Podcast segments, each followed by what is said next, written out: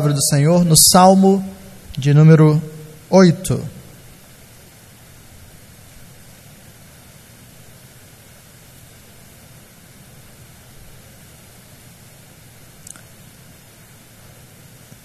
Salmo de número 8.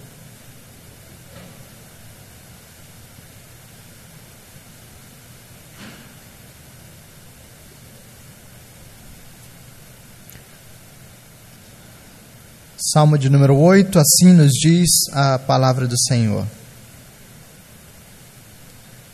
Ó Senhor, Senhor nosso, quão magnífico em toda a terra é o teu nome, pois expuseste nos céus a tua majestade.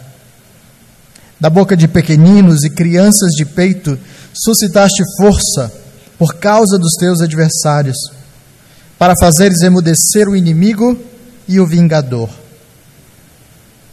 Quando contemplo os céus, os teus céus, obra dos teus dedos, e a lua e as estrelas que estabeleceste, que é o homem que dele te lembres? E o filho do homem que o visites? Fizeste-o, no entanto, por um pouco menor do que Deus, e de glória e de honra o coroaste. Deste-lhe domínio sobre as obras da tua mão, e sob seus pés tudo lhe puseste: ovelhas e bois, todos, e também os animais do campo, as aves do céu e os peixes do mar, e tudo o que percorre as sendas dos mares. Ó Senhor, Senhor nosso, quão magnífico em toda a terra é o teu nome. Amém. Essa é a palavra do Senhor.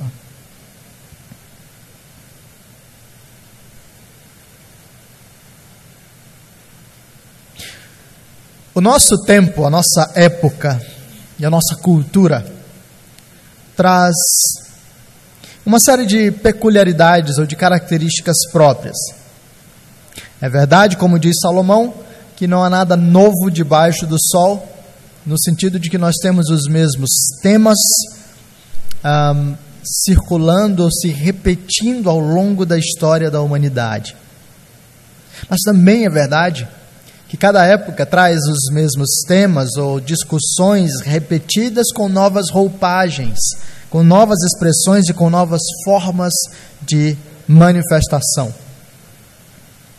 Nossa época tem as suas, as suas peculiaridades, as suas discussões, os seus temas, e certamente um dos que ah, ocupa os primeiros lugares é o tema da autoestima e do autoconhecimento.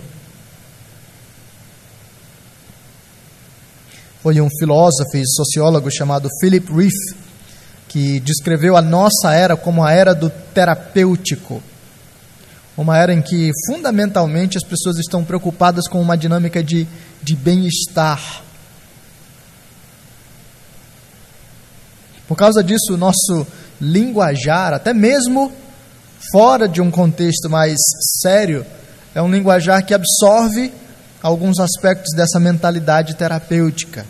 Por exemplo, quem nunca ouviu fanqueiros ou pessoas assim falando sobre alguém estar recalcado, né? uma expressão emprestada ah, de, de Freud ou da psicanálise. Então isso está espalhado no ar que nós respiramos de tal forma que nós assimilamos algumas dessas coisas sem mesmo perceber ou pensar sobre elas. Mas a discussão em torno da autoestima e o movimento em torno do autoconhecimento é interessante porque repete ou reflete um tema que é perene, que é contínuo no coração do homem um tema que permanece desde a queda, na verdade, desde antes da queda, mas que após a queda se tornou ainda mais evidente. Quem somos nós? E qual é o nosso lugar no mundo de Deus? Essa é uma das maiores perguntas que nós fazemos e que muitas vezes não fazemos explicitamente a nós, mas que está correndo nos bastidores da nossa mente e do nosso coração. Alguns autores têm sugerido que, com a queda lá de Gênesis capítulo 3, nós experimentamos uma realidade de ruptura e de desintegração. Em pelo menos quatro áreas fundamentais nós experimentamos essa ruptura. Deus havia nos criado de um modo belo e ajustado, mas agora vem o pecado e o pecado começa a fragmentar a nossa experiência no mundo. Primeiramente, o pecado fragmenta ou cria uma separação entre nós e Deus. Então, se você lembra do relato bíblico, o Senhor Deus aparecia no jardim sempre na viração do dia e ali ele desfrutava de comunhão plena com o homem. Mas após o pecado, não sei se você lembra, a Bíblia dá um relato muito interessante. Quando Adão percebe que Deus está no jardim, em vez de Adão ir ao encontro do Senhor, agora ele faz o que? Se esconde. Há uma ruptura entre o homem e Deus. Há uma ruptura entre o homem e o outro, entre Adão e Eva, entre nós e as outras pessoas. Antes do pecado, Adão e Eva expressavam e experimentavam um relacionamento perfeitamente harmônico. Adão cumpria aquilo para o qual ele foi criado e Eva cumpria aquilo para o qual ela foi criada. Mas após o pecado, quando Deus chama Adão para tomar satisfação com ele, Adão, que era o protetor da sua esposa, agora expõe a sua esposa e diz: Foi a mulher que tu me deste, foi ela que me fez pecar, culpa é dela. O relacionamento harmônico agora é um relacionamento fragmentado. Por causa disso, logo em Gênesis 4, você tem o relato dessa desarmonia expressa no homicídio que Caim realizou um, para com seu irmão. Ruptura no relacionamento com Deus, ruptura no relacionamento com o outro, ruptura no relacionamento com a criação de modo mais amplo. Já havia trabalho na criação, era bom, e havia uma certa dinâmica de fluidez e resposta adequada. Adão trabalhava e a terra respondia a Adão em uma dinâmica tranquila, positiva, boa. Mas o que a Bíblia nos diz agora é que por causa do pecado, Deus lança algumas maldições sobre o homem, e uma das maldições é a terra agora vai produzir cardos e abrolhos. Do suor do teu rosto comerás o teu pão. O relacionamento do homem com a terra, com o resto da criação, que antes era bom, que, era, antes, que antes era tranquilo, agora é truncado e tem tensão. Mas a quarta ruptura, que é a que mais nos interessa agora, além da ruptura no relacionamento com Deus, na ruptura no relacionamento com o outro, na ruptura no relacionamento com a criação, é a ruptura no relacionamento conosco. Antes da queda, Adão e Eva sabiam exatamente quem eles eram e qual era o lugar deles no mundo. Mas agora, por causa do pecado, nós experimentamos desintegração interna. E agora nós temos essa experiência, todos vocês já experimentaram, todos nós já experimentamos, em que a gente sabe o que é certo, mas deseja outra coisa. A gente começa a experimentar essas tensões entre razão, emoção e vontade. A gente fala como Paulo: o bem que eu quero fazer, esse eu não faço, o mal que eu não quero fazer, esse eu faço a gente experimenta confusão, dilemas internos, e é no meio dessas, dessas crises no relacionamento em, de nós para conosco que nós experimentamos diversos outros problemas, como a ansiedade, a ira, o medo, a depressão e tantas coisas conectadas.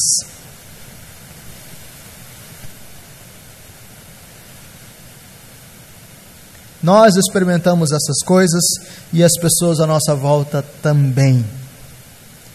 Nós sentimos na pele e nós testemunhamos a vida de pessoas perto de nós que lutam profundamente com a busca por autoconhecimento ou com uma visão acerca de si que é profundamente prejudicada.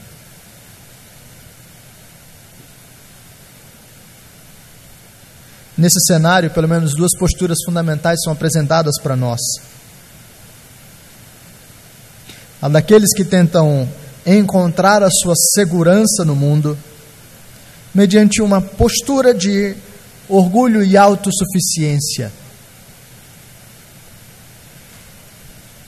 Tentando edificar a si mesmos de baixo para cima, eles dirão: Eu vou bater no peito, eu vou criar a minha identidade, eu vou estabelecer a minha segurança, eu vou vencer. Mas ao mesmo tempo que essas pessoas se levantam, você tem um outro grupo de pessoas afundando. Pessoas que não conseguiram e que nem buscam edificar a si mesmas, estabelecer a si mesmas, firmar a si mesmas. Pessoas que simplesmente olham para si percebendo aquilo que não são e entram em crise. Talvez agora mesmo você se veja com uma dessas duas pessoas, assumindo uma dessas duas posturas, ou talvez flutuando entre uma e outra. Mas a boa notícia é que o Salmo 8 é uma resposta de Deus para o nosso dilema. O Salmo de número 8 é uma resposta do Senhor para nos demonstrar quem é o homem e qual é o lugar desse homem no mundo de Deus. O Salmo 8 é a lembrança graciosa do Senhor para nos confrontar e para nos confortar. E assim ele nos ensina pelo menos três aspectos fundamentais que nós poderíamos colocar como alertas do Senhor. O Salmo 8 nos dá um alerta aos orgulhosos, um alerta aos autodepreciativos. E o Salmo 8 nos aponta a direção fundamental. Vamos dar uma olhada em como o Senhor fala a nós a respeito disso. Do versículo 1 ao versículo 4, nós temos o primeiro a primeira estrutura do texto. Esse é o alerta do Senhor aos orgulhosos. Ele diz assim: Ó Senhor, Senhor nosso, quão magnífico em toda a terra é o teu nome, pois expuseste nos céus a tua majestade. Da boca de pequeninos e crianças de peito suscitaste força por causa dos teus adversários, para fazeres emudecer o inimigo e o vingador. Quando contemplo os céus, obra dos teus dedos, e a lua e as estrelas que estabeleceste, que é o homem que dele te lembres, e o filho do homem que o visites. É interessante essa descrição.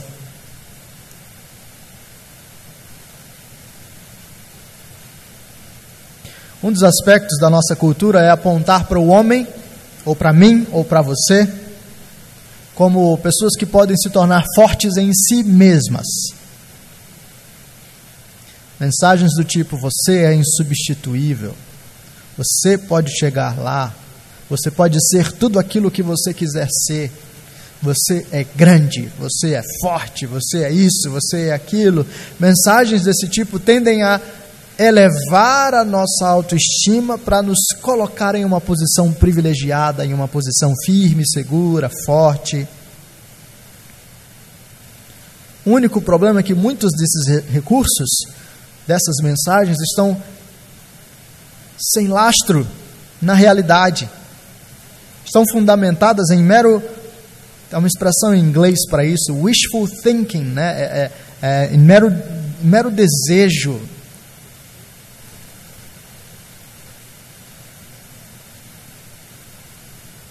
Alguns de nós têm comprado livros e têm ouvido mensagens de pessoas que tentam massagear o nosso ego para nos apontar na direção da nossa singularidade e grandeza, mesmo que não tenhamos uma grande base sustentando esse tipo de percepção.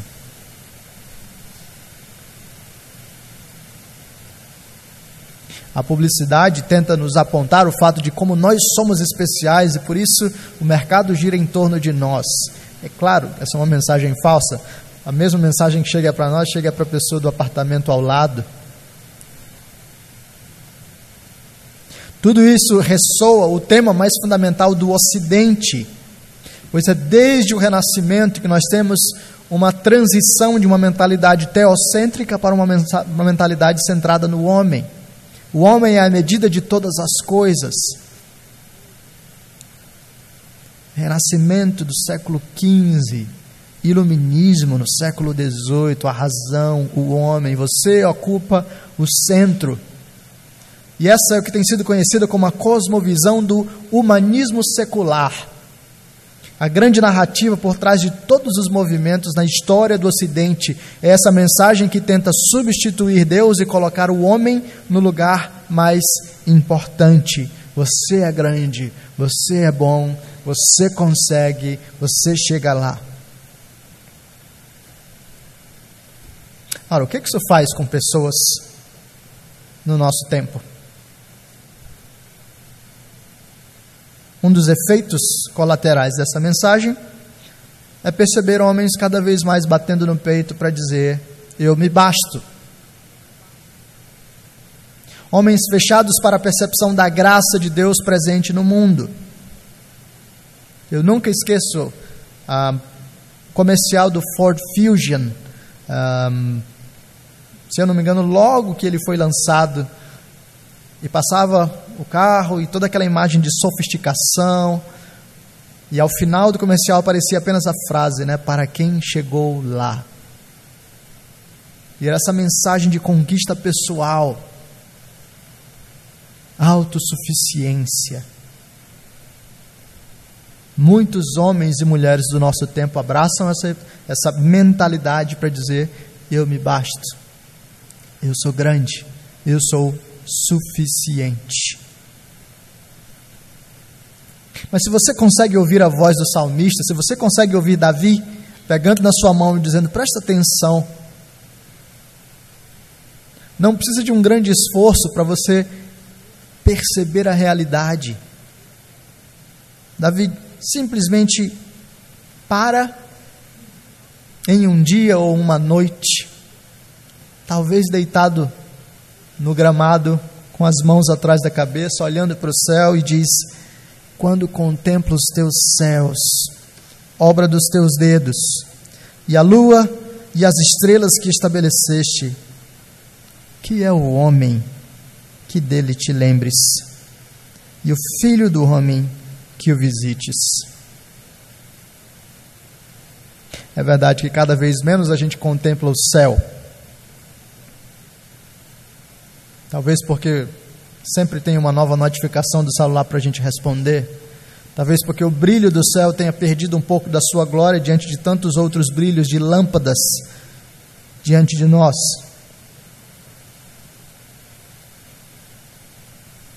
Mas tente lembrar daquele episódio quando você foi para uma chácara ou para qualquer lugar assim um pouco mais distante, você olhou para cima e foi tomado por aquele senso de assombro diante da grandeza do que estava à sua frente. Algumas pessoas mencionam que essa é exatamente uma das razões fundamentais pelas quais monumentos grandes são tão atraentes, a exemplo do Grand Canyon A experiência de estar diante de algo tão gigantesco providencia para a gente um, um pouco mais de percepção da realidade do quão pequenos nós somos. Um céu gigantesco, estruturas rochosas imensas, um oceano inteiro. E nós, uma gotinha no oceano.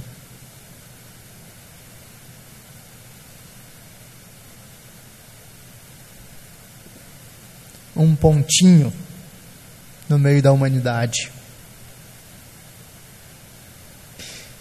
Enquanto a nossa cultura, em muitos aspectos, tenta estabelecer a nossa identidade e a nossa força na base de uma mera mensagem positiva, sem lastro na realidade, talvez a primeira coisa que a Escritura faça é baixar a nossa bola para dizer: presta atenção, você é pequeno.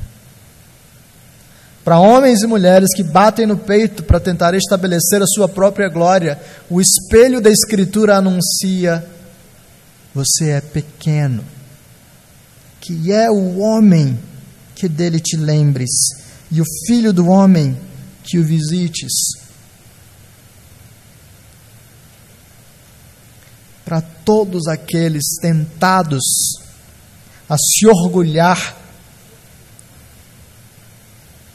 das coisas pequenas que nós usamos para dar carteirada, né?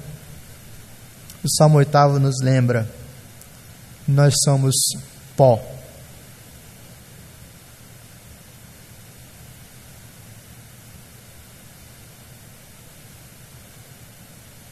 Essa é uma mensagem contracultural. Em alguns aspectos é uma mensagem difícil. Primeiro trecho da Escritura não massageia o nosso ego. Não fala para a gente que nós somos especiais. Não fala para a gente que nós somos insubstituíveis. Quem se atrairia por esse tipo de mensagem? Quem ouviria esse tipo de discurso com um sorriso nos lábios? Quem é que gostaria de ter alguém diante de nós dizendo: Você não é grande coisa? Mas talvez seja esse exatamente o primeiro tipo de mensagem que nós precisamos ouvir, por causa da nossa tendência para não girar em torno do Senhor e sim girar em torno de nós mesmos. Para todos aqueles que desejam ficar em pé, a parte do Senhor, a mensagem bíblica é: você não consegue.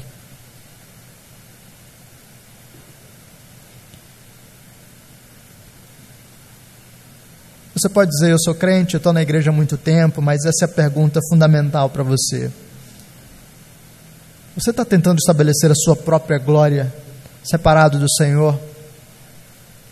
Você olha para as suas conquistas e para os seus títulos, você olha para sua conta bancária e para o seu ah, conhecimento, você olha para sua família ou para qualquer outra coisa e bate no peito dizendo: Eu conquistei, eu venci, glória a mim? Se esse for o seu discurso, o convite bíblico é: coloque-se em perspectiva. Mas não me entenda mal. Deus não é um sádico que simplesmente tem prazer em nos derrubar e nos ver no chão. Deus não simplesmente olha para nós e fica dizendo: você é pó, você é nada, você é pequeno e algo assim.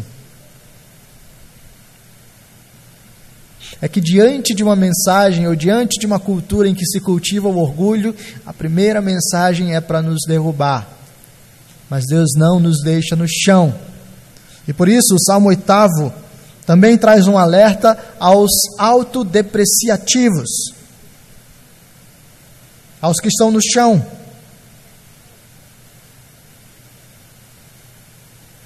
Nós conhecemos a realidade, nós sabemos que existem pessoas nos dois extremos. Enquanto existem aqueles que estão ah, fazendo de si lei para si mesmos, existem aqueles que estão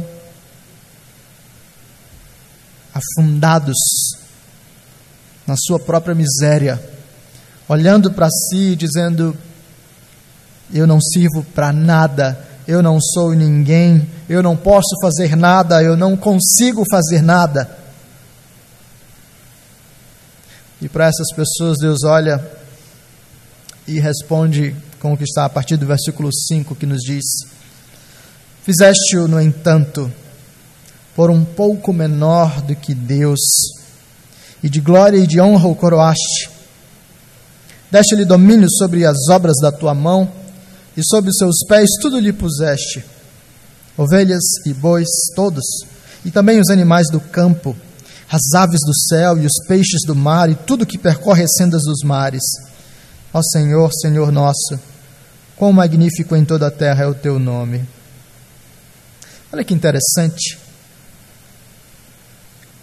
Deus é tão sábio em ajustar a linguagem para o momento certo da conversa. Se você olha, por exemplo, João 3 e João 4, você tem essa dinâmica funcionando. Em João 3, Jesus conversa com Nicodemos, e Nicodemos é um doutor da lei. Para Nicodemos, Jesus diz: "Você não sabe de nada. Você tem que nascer de novo." Jesus baixa a bola de Nicodemos. Em João 4, Jesus encontra uma mulher samaritana quebrada, tentando encontrar satisfação, relacionamento após relacionamento, mas sem encontrar descanso. Para essa mulher quebrada, Jesus diz: Se você me conhecer, eu vou te dar uma água que vai matar a sua sede para sempre.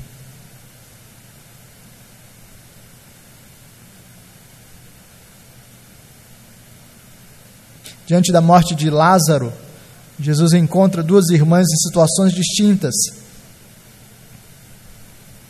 Marta, agitada, chega para Jesus cobrando. Jesus corta Marta e diz: Eu sou a ressurreição e a vida. Segura tua onda. Mas Jesus encontra Maria, Maria está devastada Maria simplesmente disse: Se o Senhor tivesse aqui, nada disso teria acontecido. E o texto nos diz que com Maria Jesus chorou. Deus fala conosco, Deus fala com as pessoas no momento em que elas estão. E para os orgulhosos, Deus fala: vocês são pequenos. Mas para os quebrados, para os quebrantados, para os deprimidos, Jesus diz: olhem a beleza do que eu fiz em vocês. E o texto nos diz: Fizeste-o, no entanto, por um pouco menor do que Deus, e de glória e de honra o coroaste.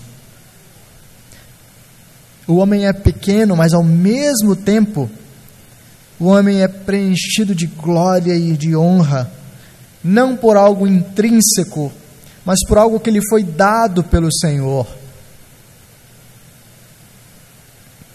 O homem foi criado de um modo assombroso, como nos diz o Salmo 139. Eu te louvo porque de um modo assombroso ou maravilhoso eu fui criado. Aqui nós encontramos a belíssima doutrina da imagem de Deus no homem. Diferente de todos os outros elementos e seres da criação, apenas o homem carrega a imagem e semelhança de Deus. E por causa disso, Cada homem é dotado de significado e valor profundo. Isso está na raiz, essa doutrina cristã da imagem de Deus no homem, está na raiz do movimento de direitos humanos na história do Ocidente. Foi o cristianismo que influenciou o direito de tal forma que, percebendo cada pessoa como digna e valiosa por causa da imagem de Deus, que se pôde falar em direitos humanos. Essa é a base para que eu e você olhemos como o Ministério da Missão Vida faz para cada morador de rua, ou para cada pessoa no estado mais miserável, e possamos olhar para essas pessoas como pessoas dotadas de profundo valor e dignidade. Eles são imagem e semelhança de Deus. Essa é a base para que eu e você olhemos para algumas das pessoas que já foram rejeitadas por estarem na sua idade mais avançada e, como a Selby faz, amarem cada idoso que ali chega, porque são portadores da imagem e semelhança de Deus, pessoas criadas com glória e honra. Mas não apenas a constituição do homem é assim, como o chamado do homem é assim também. Deste-lhe domínio sobre as obras da tua mão, e sobre os seus pés tudo lhe puseste. E agora o salmista descreve como todas as coisas, todas as coisas foram submetidas ao homem como parte do mandato cultural que Deus nos deu. Deus os colocou acima de ovelhas e bois, todos os animais do campo, aves do céu, peixes do mar, tudo que percorre as sendas dos mares. Deus nos colocou em uma posição privilegiada no mundo, como seus vice-regentes.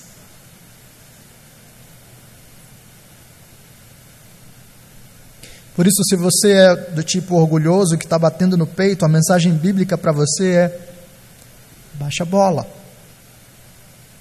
Mas se agora mesmo você é uma dessas pessoas lutando com depressão, timidez, ansiedade, vergonha, se você se sente incapaz, se você é um medroso, a mensagem bíblica para você é: contemple-se no espelho da palavra e perceba a grandiosidade do que Deus fez na sua própria vida ao criá-lo, ao criá-la.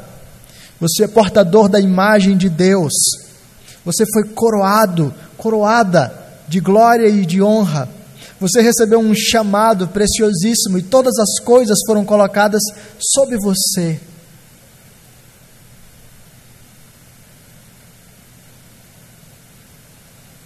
Por um lado, essa descrição do salmo nos diz: você não é tudo aquilo que você está pensando. E por outro lado, você é muito mais do que aquilo que você imagina.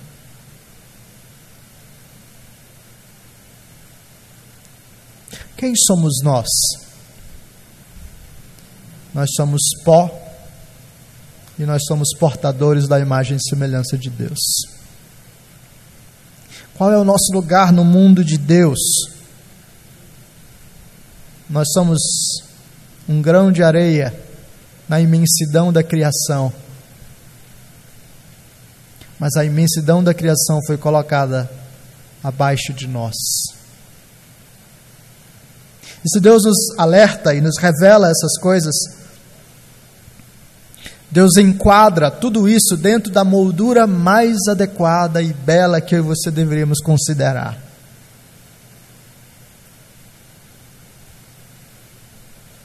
Porque nós poderíamos falar sobre muitos desses temas sem jamais colocá-los dentro da estrutura correta. Nós poderíamos falar sobre humildade, desconsiderando a centralidade de Deus. Nós poderíamos falar sobre a glória humana em uma base humanista. Mas Deus nos dá uma moldura. Ele abre o salmo e ele fecha o salmo apontando a direção fundamental de tudo que está dentro. Olha o versículo 1, versículo 1 nos diz: Ó Senhor, Senhor nosso, quão magnífico em toda a terra é o teu nome. E o versículo 9 nos diz: Ó Senhor, Senhor nosso, quão magnífico em toda a terra é o teu nome. De onde vem a nossa pequenez? E de onde vem a nossa glória? De onde vem o nosso significado e de onde vem o nosso valor? Quem foi que nos colocou no mundo, que nos deu atribuições e chamado, chamados? Quem foi que definiu o nosso lugar no mundo? O Senhor. O Salmo 8 nos diz não apenas quem nós somos e qual é o nosso lugar no mundo, mas o Salmo 8 nos aponta uma direção fundamental, ou ele revela para quem eu e você apontamos com o nosso ser, mas também com a nossa vida. O Salmo 8 revela que por trás da pequenez e da grandiosidade de cada ser humano existe uma glória infinita revelada no Criador. Nós lemos Romanos 11, de 33 a 36 no início do nosso culto. E fomos lembrados que dele, por ele e para ele são todas as coisas. O Salmo 8 nos diz que, quer na nossa pequenez ou quer na nossa grandeza, quer na nossa miséria ou quer na nossa glória, nós somos do Senhor e nós apontamos para o Senhor. O Senhor está por trás de toda a nossa simplicidade e da nossa complexidade. O Senhor está por trás das nossas falhas e das nossas vitórias. E essa direção fundamental é também um convite. Veja, essa é uma descrição da realidade. Todo homem revela a glória do seu Criador. Tema ele ao Senhor ou não. Seja ele um adorador explícito, ou seja ele um militante contra a religião e contra o próprio Deus. Todo homem aponta para a glória do Criador. Mas agora, ao perceber esses aspectos, você tem um chamado da parte de Deus. Você pode continuar apontando para a glória de Deus de modo não intencional, simplesmente fazendo as coisas que você faz. Você continuará apontando para a glória do Senhor. Mas há um problema fundamental nessa posição. É que manifestando a glória de Deus de modo não intencional, você falha em viver coerentemente e conscientemente de acordo com aquilo que você é e com o seu lugar no mundo.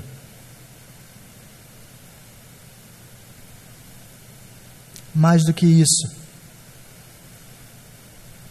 Se você aponta para a glória de Deus de modo não intencional, a Bíblia nos diz: haverá o dia em que você terá de encontrar o seu Criador.